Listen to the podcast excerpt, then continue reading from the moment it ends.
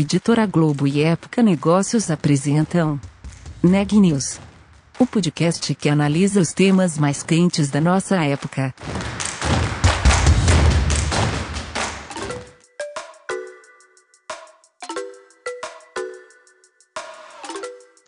Olá, eu sou Elisa Campos da Época Negócios.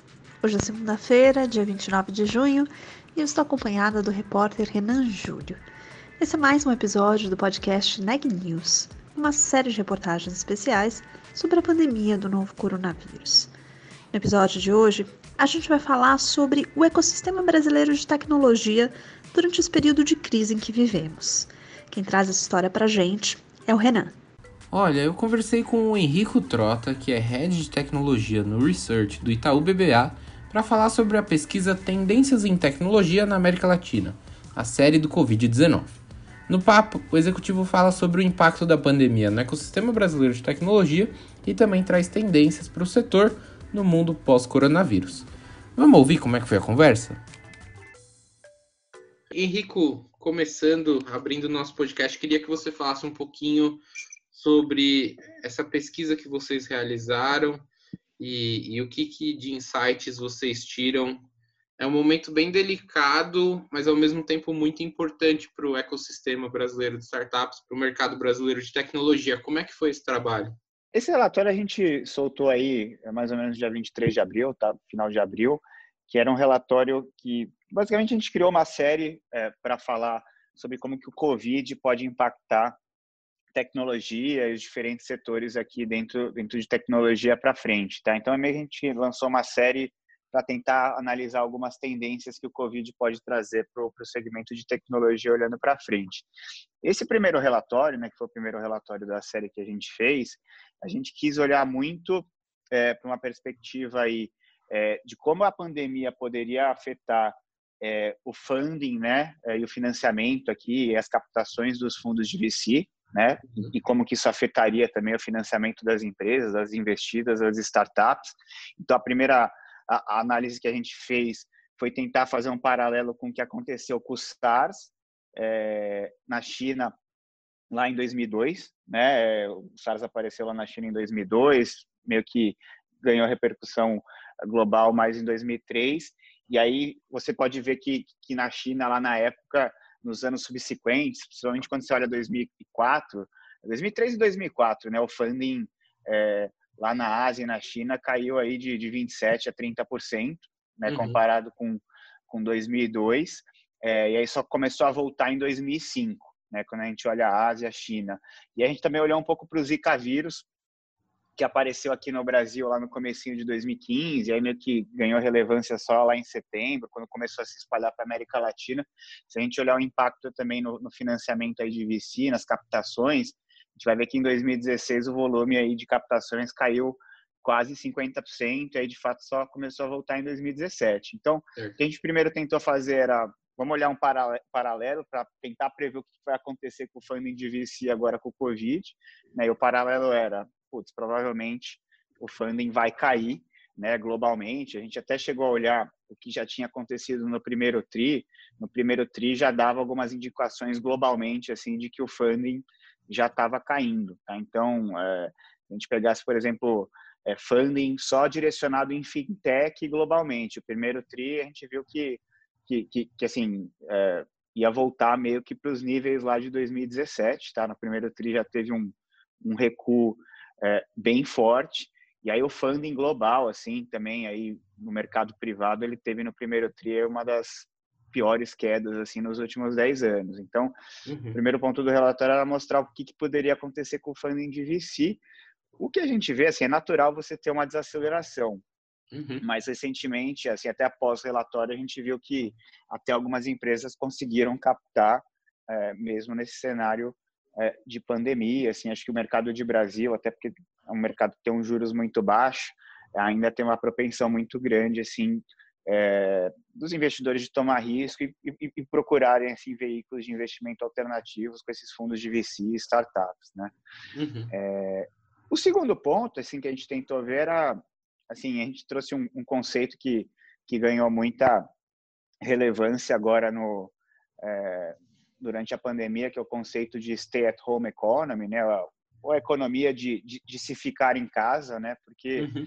a gente olha para a China, olha para Estados Unidos e olha para o Brasil, você vê assim meio que uma mudança de padrão de consumo comum é, durante a quarentena, né? Com as pessoas é, aumentando o consumo é, de supermercado online, de food delivery, né? O pessoal tentando até consumo de jogos, né? A parte de gaming cresceu muito uhum. aqui durante durante a pandemia, em oposição a outros setores e segmentos que, que dependiam um pouco mais do, do offline, né, da, da, presença física, né, a gente viu, assim, eu cubro também no Itaú Shoppings, né, assim, shoppings ficaram fechados, né, então se tiveram segmentos da economia que sofreram muito, mas por outro lado, se tiveram alguns segmentos da economia é, que se beneficiaram muito desse conceito das pessoas estarem mais tempo em casa. Né? Então, a gente até menciona no relatório muito e-commerce, né? Então, você olha os principais players de e-commerce aí no,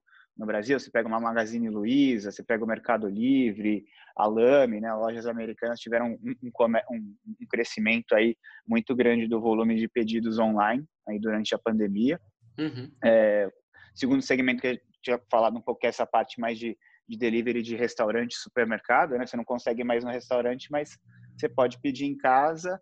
E aí também tinha muitas pessoas com medo de ir no supermercado para se contaminar, então começaram a experimentar as plataformas tipo Rap, né, o iFood, o Pão de Açúcar Mais, tentar fazer uma compra aqui mais de supermercado online, até segmentos da população que tinha algum tipo de resistência, né?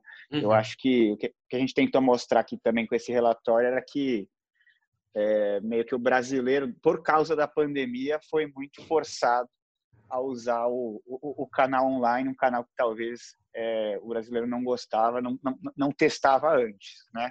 Uhum. É, e aí tiveram outros dois segmentos que a gente destacou no relatório que também se beneficiaram, que é a parte de entretenimento, né? Então, as pessoas estando mais em casa, elas usam mais rede social. É, então, assim, você vai ver que o número de downloads do Netflix aí durante a pandemia acelerou muito e até mesmo aquela ferramenta que, que é mais recente no Brasil que chama TikTok. Se olhar assim, em março, o número de downloads cresceu 90%.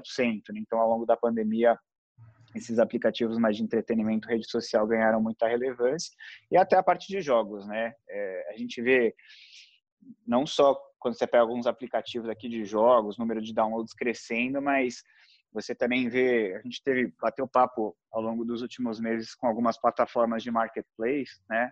Você uhum. pega a OLX, é, plataformas como a Vtex, assim, você consegue ver é, a Olist também, que a gente bateu papo, você consegue ver algumas categorias cresceram muito durante a pandemia e a de jogos é uma delas, né? Gaming, né? Uhum. Então, é, a gente meio que tentou destacar no relatório esses segmentos, esse conceito de, de stay at home, né? Das pessoas estarem mais mais tempo em casa. E aí, assim, tem mais dois pontos que a gente também mostrou no relatório, que era mais tentar mostrar algumas startups que têm até se beneficiado, assim, durante a pandemia, né? Porque acho que teve grupos de startups que viram as receitas caindo para zero, mas teve um outro grupo também que até conseguiu crescer volume e até aumentar a divulgação do próprio produto por conta da crise. Né? Então, a gente, assim, acho que tem vários exemplos. No relatório a gente citou é, dois exemplos. Um é a Olivia, né, que, que, é um aplicativo que usa inteligência artificial para ajudar as pessoas a, a, pouparem dinheiro, que eu acho que é fundamental num período de crise, que é o que a gente está visando agora de recessão. E a outra startup era a Inloco, que até ajudou. É, a Inloco ela, ela usa a geolocalização, né, a ferramenta de geolocalização para as empresas, né, uhum. gera inteligência. Ela até ajudou os estados e as prefeituras a a meio que calcular e criou aqui um índice de distanciamento social para conseguir ver o quanto que a população estava ficando em casa de fato, né, para conseguir conter o Covid, né? E aí também a gente trouxe um pouco o feedback dos bate-papos que a gente falou com, com os fãs de VC, acho que tem umas conclusões bem interessantes, mas a ideia dessa primeira edição era mostrar um pouco da parte do funding desse conceito de, de stay at home economy. Perfeito.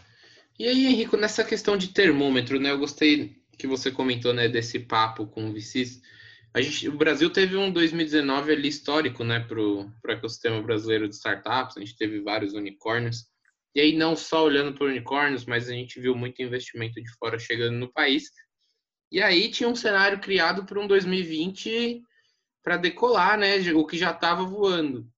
Só que uhum. aí a uhum. pandemia chegou e eu queria saber como é que você viu é, é, esse clima afetado, como é que você ouve do, das pessoas do ecossistema, como é que está esse feeling, como é que as pessoas estão passando por isso? Eu acho que assim, o primeiro momento foi um momento de choque, né? Assim, porque acho que ninguém imaginava que a gente fosse chegar a esse ponto, né? Uma pandemia global e a velocidade com que isso se espalhou e de fato chegou no Brasil.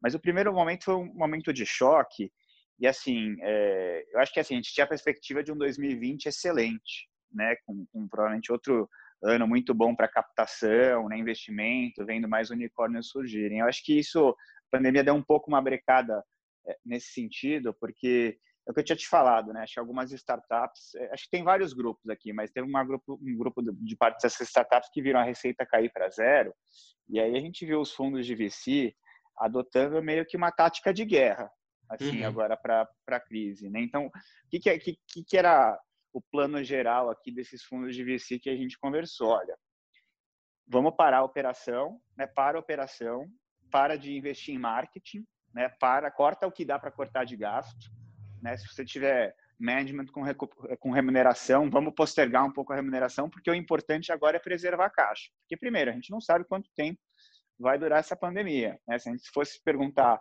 lá atrás, eu, eu, já teria te dito que eu esperaria que em junho as coisas estariam normais, já e ainda não estão. Né? Então, assim, acho que o primeiro ponto foi preserva a caixa. Vamos preservar a caixa porque a gente tem um cenário que provavelmente a liquidez vai dar uma secada, né? É um momento de crise, as pessoas têm um pouco mais de aversão a risco. O funding de VC e as captações vão desacelerar. Então, preserva a caixa, tenta meio que preparar o time para sobreviver a essa crise. O importante agora é sobreviver e não crescer, né? Porque as startups estavam com um plano aqui de 2020 para crescimento, né? Uhum. Era por isso que boa parte delas captaram no ano passado. Então, acho que o primeiro ponto foi para tudo, é, o foco agora é preservar a caixa e manter a operação. E aí o segundo ponto, acho que é, esses fundos de VC também viram assim e, e, e, tentam passar uma mensagem positiva para essas startups de que assim é um período de crise, mas é um período que você tem tempo para repensar o seu produto, né? Uhum. Então acho que o segundo ponto assim tudo bem, talvez a gente não vai conseguir crescer esse ano, mas talvez a gente tenha tempo de remodelar o produto, repensar a estratégia da empresa. Né? Então além de preservar a caixa, acho que o segundo ponto foi vamos olhar para dentro a gente tem um tempo aqui para trabalhar e até melhorar o produto. Porque essas empresas sempre focaram muito em crescimento. E aí, assim, às vezes o produto ele foi sendo construído, é lógico que, que, pensando no mercado, mas ele pode ser muito aperfeiçoado e quando, quando você está crescendo muito muito rápido, você não consegue aperfeiçoar esse produto. Né? Exato. Então, o segundo ponto foi, meu, vamos olhar para dentro e ver o que, que, a gente consegue melhorar e já se preparar para ter um produto melhor quando o mercado voltar. Né? Então, eu acho que esse foi foi o segundo grande ponto aqui que esses fundos de VC passaram para essas startups. E aí você tinha, assim, alguns grupos aqui de startups que acabaram indo bem, assim, durante a crise, porque se aproveitaram desse, desse fator de digitalização. Né? Uhum. Né? Acho que é, todos os fundos de VC, acho que qualquer pessoa que você fala hoje, acho que um dos das conclusões mais claras para frente assim é de que a digitalização vai acelerar no Brasil e, e acho que é, o mercado hoje, os varejistas, acho que todas as grandes empresas, até as pequenas, perceberam que é importante ter uma estratégia de venda online, assim, se digitalizar, porque se você nunca sabe o dia de amanhã, né? Acho que ninguém esperava que você fosse perder todo o faturamento aqui que é dependente do físico, né? Uhum. Então, é, eu acho que assim, o terceiro grande ponto é que, assim, digitalização é algo que veio para ficar e essas startups têm que acelerar um pouco esse processo de digitalização e tecnologia, porque é algo que vai ser um grande diferencial para frente. É, então, acho que esse, esse foi o, o, grande terceiro ponto. Né? Mas, assim, você tem empresas que, até tem uns exemplos legais de empresas que perderam faturamento né? e conseguiram meio que se remodelar, se reinventar durante a crise. Né? Então, assim, um dos segmentos que foi mais afetado aí durante a pandemia e por conta de, de contaminação é academia, né? Uhum. E aí, assim, a gente tem o, tem o caso clássico aqui do Gimpass, né? Que, que, que, oferece aqui o, o plano, você tem o plano mensal, anual, mas você pode acessar várias academias, né? É, como você não podia mais ir na academia, você tinha toda a razão do mundo para cancelar a sua assinatura no Invest, né? Mas eles conseguiram remodelar parte do negócio para online para dar aula ao vivo, né? Você ter o pacote de vendas online, né? De aulas online. Então, a gente também viu um grupo assim falando com esses fundos de VC de empresas que tiveram meio que se adaptar e, e até acelerar essa parte de digitalização aqui, é, algum segmento é, do, do, do, business que hoje era muito pequeno em, em receita e ganhou muita relevância, né? Até mesmo assim, você fala com redes de supermercados, assim, que dependiam, assim, o cara tinha 5% da venda do cara era na, no site, na plataforma online, hoje é tipo, mais da metade. Né? Então, uhum. empresas meio que, que, que, se adaptaram, tem esse grupo que, que se adaptou a essa fase de digitalização, mas vai continuar investindo, porque acho que essa digitalização veio para ficar mesmo. Perfeito. E aí, faço até as duas perguntinhas que acho que já vale para ir encerrando e fechando o papo, que é nesse lado né, de, de, de tendências, de, de grupos que se destacaram e podem se destacar nesse pós-Covid. É, digitalização é, é, bem amplo, né, Henrique? Eu queria que você apontasse assim, uhum. para que caminhos você acha que, que o nosso ecossistema pode é, caminhar né, nesse pós-Covid, caso ele chegue, e a gente espera que ele chegue, né? É, eu acho que assim, essa digitalização, acho que ela veio para ficar e ela é evidente. Acho que tem alguns setores que, que assim, que a gente vê inicialmente que despontam um pouco na frente e tem um pouco mais de potencial, né? É, acho que o primeiro é o, é o segmento de e-commerce, né? Que, como eu estava falando, acho que você pega os dados de volume, número de pedidos cresceram muito, né? Então, é, o brasileiro foi meio que forçado a pedir online e acho que a experiência até agora acho que tem sido boa, né? É, acho que o NPS aqui, quando você pega o feedback que a gente tem dos pedidos online aqui das, das dos grandes players, dos grandes varejistas que estão no e-commerce, acho que o feedback tem sido positivo. Então acho que deve acelerar um pouco o crescimento de e-commerce no Brasil, tá? Acho que esse é o primeiro segmento que que, que, que, que, acho que vai acelerar, vai continuar crescendo. Né? O e-commerce era muito pequeno hoje no, no Brasil, né? era 5% das vendas no varejo, já estão falando que esse ano chega em dois dígitos. Né? Então, uhum. acho que o primeiro segmento que vai se beneficiar muito dessa digitalização aqui é o e-commerce. Acho que a gente ganhou talvez uns dois, três anos aí, é, a gente adiantou uns dois, três anos aí nesse crescimento de e-commerce com, com, com esse momento de pandemia que a gente viveu agora com os varejistas aqui, todo mundo migrando para o online. É, acho que o segundo segmento que a gente também comenta no relatório, assim, um pouco mais, mais por cima, mas que eu sinto que, que, que vai ganhar muito com a digitalização, que é, que é, que é o setor de educação, né? Então, é, hoje, assim, você tem que fazer aula de casa, né? Porque você não pode estar tá todo não pode aglomerar todo mundo na mesma sala de aula. Então, se fala muito hoje do, do potencial de crescimento é, do ensino à distância no Brasil, assim, né? É, eu acho que ensino fundamental é um segmento que é, ensino à distância é um pouco mais complicado, né? Que aí é importante ter uma presença mais presencial, né, do professor. Uhum. Mas quando você pega o ensino superior, faculdade, universidade, a gente acha que, que esse ensino à distância aqui vai ganhar muito com, com, digitalização e pode crescer muito no Brasil, tá? Então esse é um, é um outro segmento que a gente vê muito potencial né, nessa tendência de digitalização. E eu acho que o terceiro aqui que, que fica mais evidente para a gente é, é, a parte de é, talvez mais relacionada à medicina, à telemedicina, né? Acho que é um setor que sempre foi muito é, regulado, esse setor de saúde foi muito regulado para a Anvisa, mas a gente sentiu aí é, tanto a Anvisa quanto nessa parte de regulamentação é um pouco mais flexível assim para conseguir se adaptar à pandemia. Tá? Então acho que esse é um setor que que pode crescer muito, né? Consulta à distância, essa parte de telemedicina. Eu acho que essa digitalização desse segmento vai acelerar muito.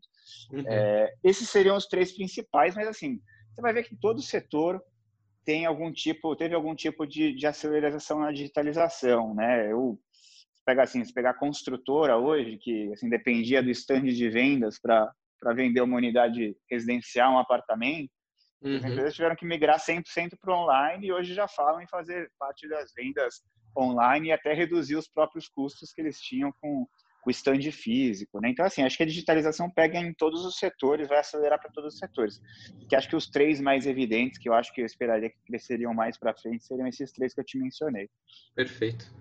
E aí, para fechar, Henrique, eu queria saber o que, que você acha que fica de lição, se há uma grande lição para o ecossistema de startups brasileiro, o que, que você acha que a gente pode aprender com a pandemia? Eu acho assim, essa pergunta é interessante. Eu acho que, eu acho assim, primeiro, o, o, que eu acho interessante é que acho que o empreendedor brasileiro, assim, quando a gente pega as startups aqui do Brasil, elas estão muito mais acostumadas com crise é, do que talvez as startups lá do Vale do Silício, né? Então, acho assim, o primeiro aprendizado é que, assim, você sempre vai ter uma crise no Brasil, você sempre tem que estar preparado para essa crise, né? Tudo bem que dessa vez a gente teve uma pandemia global, assim, né? uhum. né? que pegou todo mundo. Acho que não dá para esperar uma pandemia global, mas acho que para a primeira lição, assim, você como empreendedor de uma startup, assim, você tem que estar sempre assim, sempre preparado para uma crise. Eu acho que nunca dá para se preparar 100%, mas acho que a crise faz muito parte aqui do, do cotidiano do empreendedor e da startup que, que nasce no Brasil. Né? A gente é um país que é, às vezes tem crises econômicas, instabilidade, né? Tem um pouco é um mercado é, é um mercado emergente, tem muita volatilidade. Então acho que a primeira lição é que esse empreendedor ele tem que estar tá 100% acostumado aí a lidar com crise. Acho que isso faz parte do, do modelo de negócio de uma startup. É, o segundo grande ponto, eu acho que é, que acho que tem que ter em mente para essas startups, não é porque a gente tem uma crise que, que, que, você não pode ver também novos unicórnios surgindo e novas empresas se dando bem, né? Uhum. Se a gente uhum. pegar, você tem vários casos assim ao longo é, ao longo dos últimos anos de, de, empresas que viraram unicórnio e surgiram é, no meio de crises, né? Você pega um, um, Uber, um Airbnb, assim, surgiram durante crises. Então, não é porque você tem uma crise, uma crise de liquidez com menos investimento de VC que, que, que isso não quer dizer que que a sua empresa pode prosperar até é, captar recursos. Né? Então, a gente viu muita empresa boa mesmo nessa crise captando. E acho que esse é um dos feedbacks também que os fundos de VC passaram para a gente. Né? Mesmo com a crise, eles continuaram avaliando oportunidades e você pega os retornos históricos desses fundos de VC, é, os melhores investimentos que eles fizeram aconteceram durante a crise. Né? Então, Perfeito. eu acho que essas são as duas grandes lições assim que, que acho que ficam assim é, para as startups, para o empreendedor brasileiro. Notícias do dia. O Brasil fechou 331.901 vagas formais de trabalho em maio, segundo o CAGED. Foi o pior desempenho para o mês da série histórica, iniciada em 2010. A boa notícia é que foi pelo menos uma melhora em relação ao desempenho fortemente negativo de abril. Em abril, a crise levou ao fechamento de 902.841 postos de trabalho. Portanto, somados os dois meses, 1 milhão e 400 mil brasileiros perderam infelizmente seus empregos. Agora fica aqui um lembrete para você que gosta de deixar tudo para a última hora. Por causa da pandemia do novo coronavírus, o prazo para entrega do imposto de renda, que normalmente se encerra em 30 de abril, foi adiado este ano. Mas ele se encerra amanhã, dia 30 de junho. Quem perder o prazo terá de pagar uma multa de no mínimo R$ 165,74. Segundo o último boletim divulgado pelo Conselho Nacional dos Secretários de Saúde, o CONAS, o Brasil tem hoje 1.368.195 casos confirmados do novo coronavírus. O país registra 58.314 óbitos, o que dá ao Brasil uma taxa de letalidade de 4,3%. Por hoje é só, pessoal. Muito obrigada pela audiência. A gente se vê por aqui amanhã. Até lá!